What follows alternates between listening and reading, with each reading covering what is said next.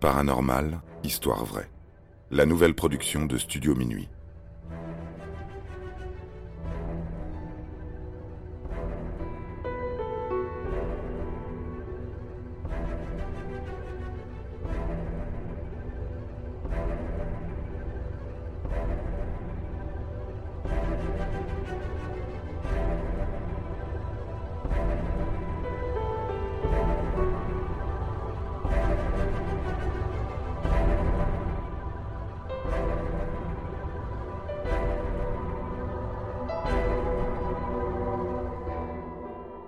Mary Neal, La vie après la mort.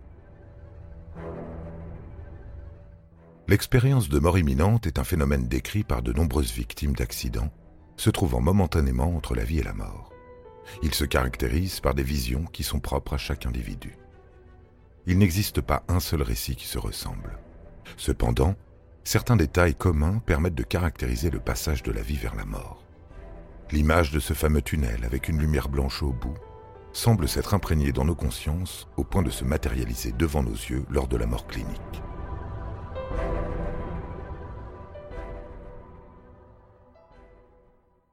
Certains récits évoquent une sortie de corps, un moment de flottement qui peut durer de quelques secondes à plusieurs minutes. Des victimes d'expériences de mort imminente, aussi appelées EMI, se sont vus dans la salle d'opération comme s'ils surplombaient leur propre corps. Ils ont ainsi flotté un temps au-dessus d'eux-mêmes avant de revenir à leur état d'origine, au moment où les soignants sont parvenus à les sauver. D'autres ont réussi à aller beaucoup plus loin, évoquant une montée au ciel, voire une aspiration dans une forme de trou noir.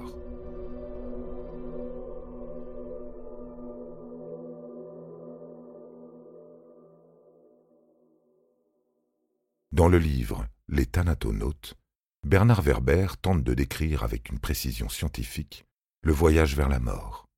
Il prétend qu'avec un peu d'exercice, et en provoquant une EMI par l'injection d'un produit, il est possible d'explorer cet étrange pays dont, en théorie, on ne revient jamais. Et pourtant, on peut vaincre la mort. Et c'est ce qu'essaye de démontrer Mary Neal, ancienne directrice du service de chirurgie de la colonne vertébrale à l'Université de Californie du Sud.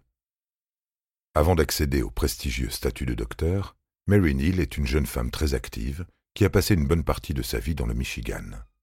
Passionnée de nature et de sport, elle passe tout son temps libre à parcourir les contrées sauvages de sa région, pratiquant la course à pied, l'escalade, le rafting ou le ski.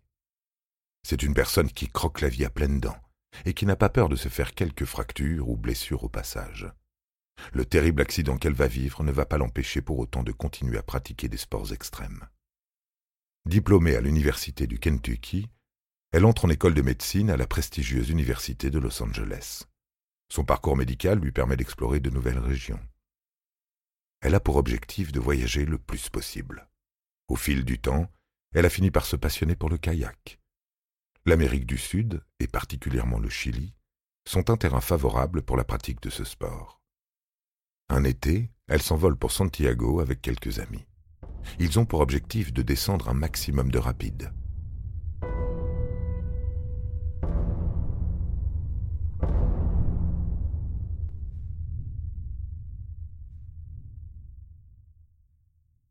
Mary Neal se lance. Au début, elle réalise un parcours sans aucune difficulté. Toute seule à bord de son kayak, elle négocie facilement les virages et se sent prête à se lancer sur la partie la plus compliquée. La veille, elle a bien étudié le terrain, mais ne pouvait pas prévoir qu'un petit bateau l'empêcherait d'emprunter la voie la plus sûre. Contrainte de changer de chemin, elle se dirige tout droit vers le danger. Le courant l'emporte jusqu'à un torrent. Le débit de l'eau est beaucoup trop fort pour lui permettre de maîtriser son bateau. La pression est si grande que Mary Neal coule vers le fond.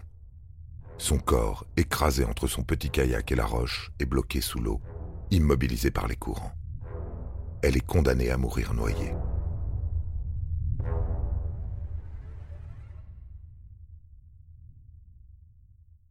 L'agonie est lente et douloureuse.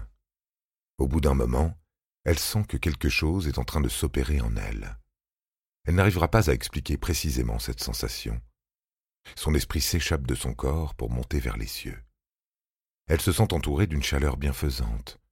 Elle commence aussi à distinguer des formes célestes. Pour Mary, c'est bien là la preuve de l'existence des esprits, voire des anges. il se pourrait bien que tous les êtres chers que nous avons perdus au cours de notre vie se retrouvent dans une forme d'état immaculé.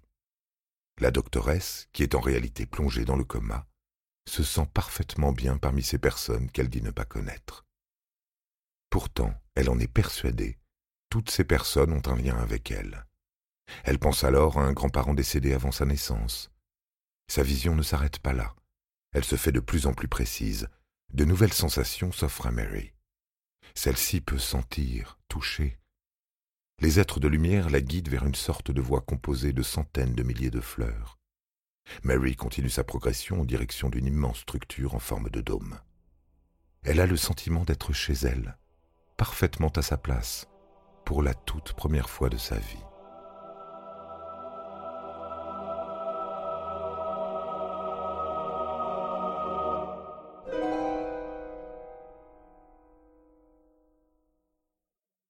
Pourtant, il lui faudra bien revenir dans l'autre monde, celui qu'elle a toujours connu. Au moment où elle voit le dôme, ses amis entreprennent une réanimation cardio-respiratoire. Cela fait plus de trente minutes que l'experte en colonne vertébrale est sous l'eau. Trente minutes que son cerveau n'est plus alimenté en oxygène. Médicalement parlant, elle est déjà morte. Pourtant, les autres kayakistes ne veulent pas perdre espoir. Le plus improbable dans cette histoire, c'est que Mary Niels aurait pu ne pas être sauvée. Elle a simplement eu énormément de chance. L'un de ses amis a repéré son gilet de sauvetage flottant juste au-dessus d'elle. Son pied bute contre quelque chose de dur. C'est le kayak de Mary qui se trouve juste en dessous de lui. Il parvient finalement à sortir la jeune femme en la saisissant par le poignet. Mary Niels revient finalement à la vie. Elle affirme que ce sont les êtres de lumière qui l'ont poussée à revenir sur Terre, lui affirmant que ce n'était pas son heure. Mais le plus étrange, c'est que le phénomène ne s'arrête pas au moment où elle ouvre les yeux et reprend enfin son souffle. Pendant quelques instants, son âme semble flotter au-dessus de son corps. Elle peut parfaitement voir son corps immergé dans l'eau.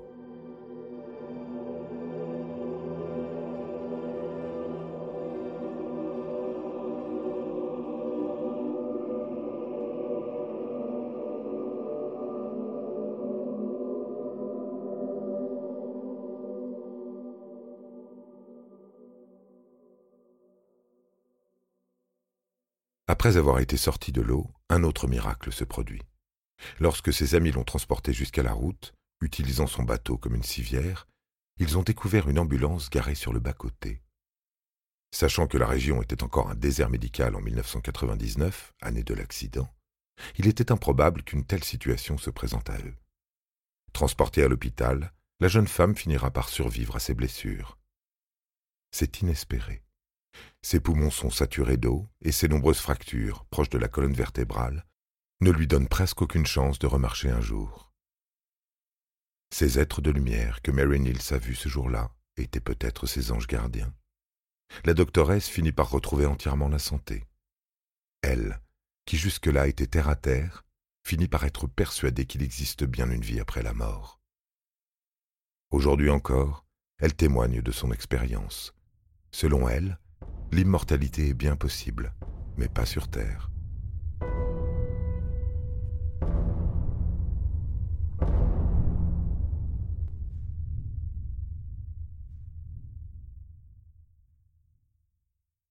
D'autres médecins admettent que le phénomène des EMI est si mystérieux qu'il est impossible de prouver scientifiquement l'inexistence d'une vie après la mort. Selon le professeur Grayson, il est improbable que le cerveau puisse émettre des hallucinations aussi puissantes suite à un manque d'oxygène ou à la prise de certains médicaments. Le LSD, probablement la substance hallucinogène synthétique la plus puissante, est incapable de produire de telles réactions. Selon Grayson, la prise de médicaments pourrait même avoir un effet contraire et empêcherait la sensation d'extase ressentie au cours d'une EMI. L'idée qu'il y ait à la fois de grandes similitudes et de grandes différences dans les expériences vécues par des personnes qui ne se connaissent pas est bien trop extraordinaire pour ne pas rendre l'EMI irréel. De récentes études ont démontré qu'un manque d'oxygénation du cerveau provoquait une grande irritabilité. Certaines personnes pouvaient être effrayées ou montrer des signes belliqueux. Or, l'ensemble des personnes qui sont revenues de ce court passage de la vie à la mort décrivent toutes une expérience heureuse et paisible. Après autant d'arguments, pouvons-nous encore douter de la vie après la mort? Bien sûr. Tout dépend, une fois de plus, des convictions de chacun. Car entre mourir définitivement et perdre la vie quelques minutes, la différence est grande. Aujourd'hui, on cherche à démontrer la possibilité de la survie de quelques cellules du cerveau pouvant expliquer ce type d'hallucination. Et même si l'on ne démontrera jamais l'existence d'une vie éternelle en dehors de la Terre, l'idée que des expériences aussi heureuses puissent être vécues par tout le monde peut aider à mieux appréhender la fin de sa vie.